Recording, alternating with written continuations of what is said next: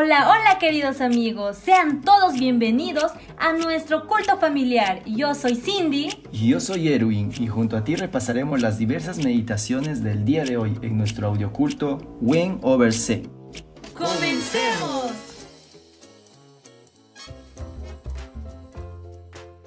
Hola amigos, buenos días. Hoy es jueves 13 de agosto y estamos listos para comenzar nuestro culto familiar. No te olvides compartirnos. Nos encontramos en Spotify, Facebook, YouTube y cualquier otra plataforma donde escuches tus podcasts. Estamos como Audioculto Wayne Oversen.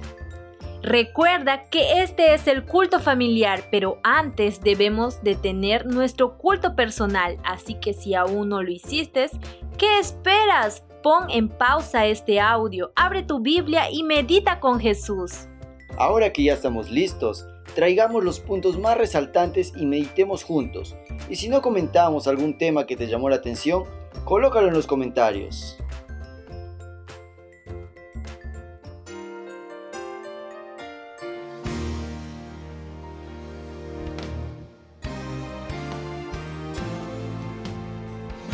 Amigos, hemos llegado al final del capítulo de Eclesiastés. Este capítulo va direccionado a los jóvenes. En este capítulo leemos las palabras de un hombre que fue joven, rico y poderoso. Todos nosotros conocemos la vida de Salomón. Él andó en los caminos buenos y también en los malos. Pero ahora él ya está viejo y débil el dinero y la fama ya no le sirve de nada delante de la muerte que ya está cerca. En este capítulo podemos encontrar consejos que Salomón deja a los jóvenes, a la generación que vendrá después de él. El primer versículo nos dice, acuérdate de tu Creador en los días de tu juventud antes que vengan los días malos y lleguen los años de los cuales digas, no tengo en ellos contentamiento. Este versículo yo lo vengo escuchando desde los 12 años. La hermana Eunice Pisuri, cada vez que me daba un consejo, siempre mencionaba este versículo. Querido amigo, no te olvides de Dios cuando todavía tienes esa energía, cuando aún tienes esa juventud. Recuerda que las semillas plantadas en la juventud se cosechan en la vejez. Una buena vida adulta es cultivada por las semillas plantadas con sabiduría en la juventud. Para finalizar voy a leer el versículo 13 y 14 que dice, El fin de todo el discurso oído es este Teme a Dios y guarda sus mandamientos, porque esto es el todo del hombre, porque Dios traerá toda obra a juicio, con toda cosa encubierta, sea buena o sea mala. Queridos amigos, Salomón es bien claro, el todo del hombre es Dios. Así que respetémosle y guardemos sus mandamientos. Que tengan un lindo día, queridos amigos. Chao.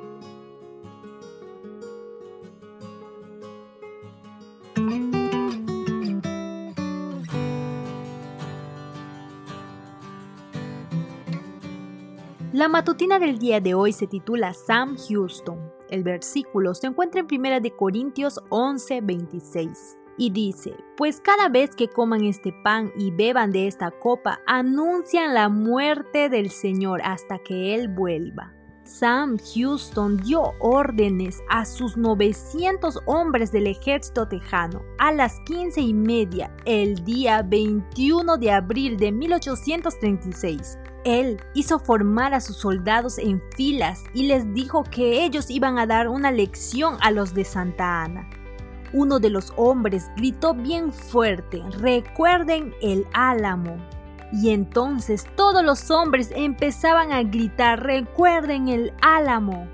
Algunos ya cargaban sus fusiles ansiosos de vengarse del general mexicano por la masacre infligida a sus compatriotas tejanos en el fuerte de El Álamo. Entonces Houston gritó, no disparen señores, no disparen hasta que les dé la orden. será inútil disparar antes del momento adecuado. A 20 metros de la barricada mexicana, Houston detuvo su caballo blanco, tomó su gorra de piel de Castro, lo aventó al aire y gritó, ¡Ahora! Y entonces los soldados corrieron hacia la barricada gritando, ¡Que muera Santa Ana! Recuerden el álamo. Cerca de Houston, Texas, hay un monumento histórico levantado en memoria de la batalla de San Jacinto. A cada visitante que llega a ese lugar se le menciona el grito de batalla de los hombres de Houston. Recuerden el álamo. Saben, queridos amigos, hace 2000 años se celebró la batalla más decisiva de la historia en el Monte Calvario. Allí Cristo venció a Lucifer y a los poderes del mal a solas. Como feliz resultado, todo el que acepte su victoria será salvo. Saben amigos, nosotros podemos enfrentar nuestras propias luchas diciendo, recuerden el monte Calvario.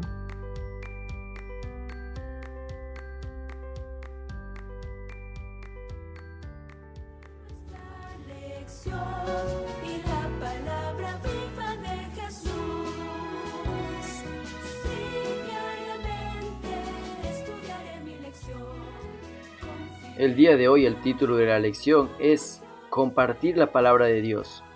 Leamos Isaías 54. Jehová el Señor me dio lengua de sabio para saber hablar palabras alcanzado. Despertará mañana tras mañana, despertará mi oído para que oiga como los sabios. Al estudiar la Biblia cada día, Dios despierta nuestro oído y nos da sabiduría. También nos da lenguas de sabio para que podamos compartir las buenas nuevas con los demás. La palabra de Dios atesorada en nuestro corazón se puede quedar encerrada. El gozo de la salvación nos lleva a aprovechar toda la oportunidad para compartir el mensaje con aquellos que aún no lo conocen. Cuando los líderes religiosos intentaron detener la predicación de los apóstoles, Pedro declaró, porque no podemos dejar de decir lo que hemos visto y hemos oído. El apóstol Pablo nunca se cansó de contar sus historias de conversión. Su corazón desbordó de alegría en Jesús para él las buenas noticias eran para compartir y no podía estar callado. Nuestra meta principal al compartir la palabra con otros es comunicar una visión exaltada de la palabra inspirada de Dios y animarlos a compartir las promesas y las enseñanzas de la palabra con otros. Nuestro papel no es convertir a la gente, ese es el rol del Espíritu Santo. Nuestra función es compartir las enseñanzas transformadoras de la palabra de Dios y permitir que el Espíritu Santo impresione esas enseñanzas en la vida de otros. Voy a leerte algunos versículos que en el comentario de la lección nos dice que podamos memorizarlos para compartir con personas en diferentes momentos. El primero de ellos es Primera de Juan 1.9, que dice, si confesamos nuestros pecados, Él es fiel y justo para perdonar nuestros pecados y limpiarnos de toda maldad. Aquí tenemos otro versículo que es muy conocido, cuando veas a alguien en dificultad, recuérdale Filipenses 4:13 y dile, todo lo puedo en Cristo que me fortalece.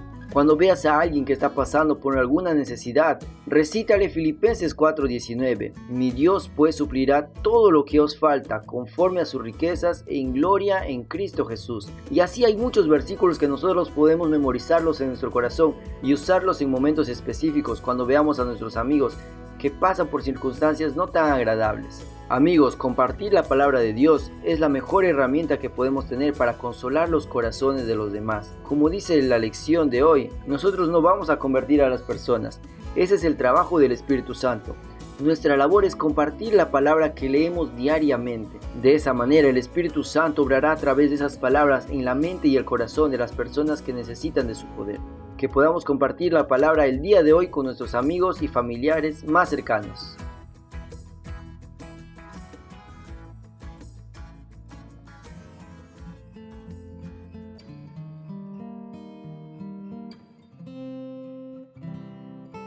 Padre nuestro que estás en el cielo, muchas gracias Dios por este día que nos regalas. Gracias por esta maravillosa lección que hemos aprendido en esta semana. Señor, en estos momentos queremos pedirte que tú nos puedas dar valentía, dar fortaleza para estudiar cada día tu palabra y para poder compartirla con nuestros amigos. Hay muchas personas que están sin un mensaje de esperanza en estos momentos. y nosotros podemos ser esa carta que pueda llegar a ellas y poder motivarlos a continuar la vida, esta vida que es tan difícil de ser vivida, Señor, cuando estamos lejos de ti. Por eso queremos llevarte a otras personas, mostrándoles tu palabra, Señor. Gracias porque nos dejaste esta palabra y la preservaste a través de tanto tiempo para poder estudiarla y meditar en ella cada día. Acompáñanos en el nombre de Jesús. Amén. Que tengas un lindo día.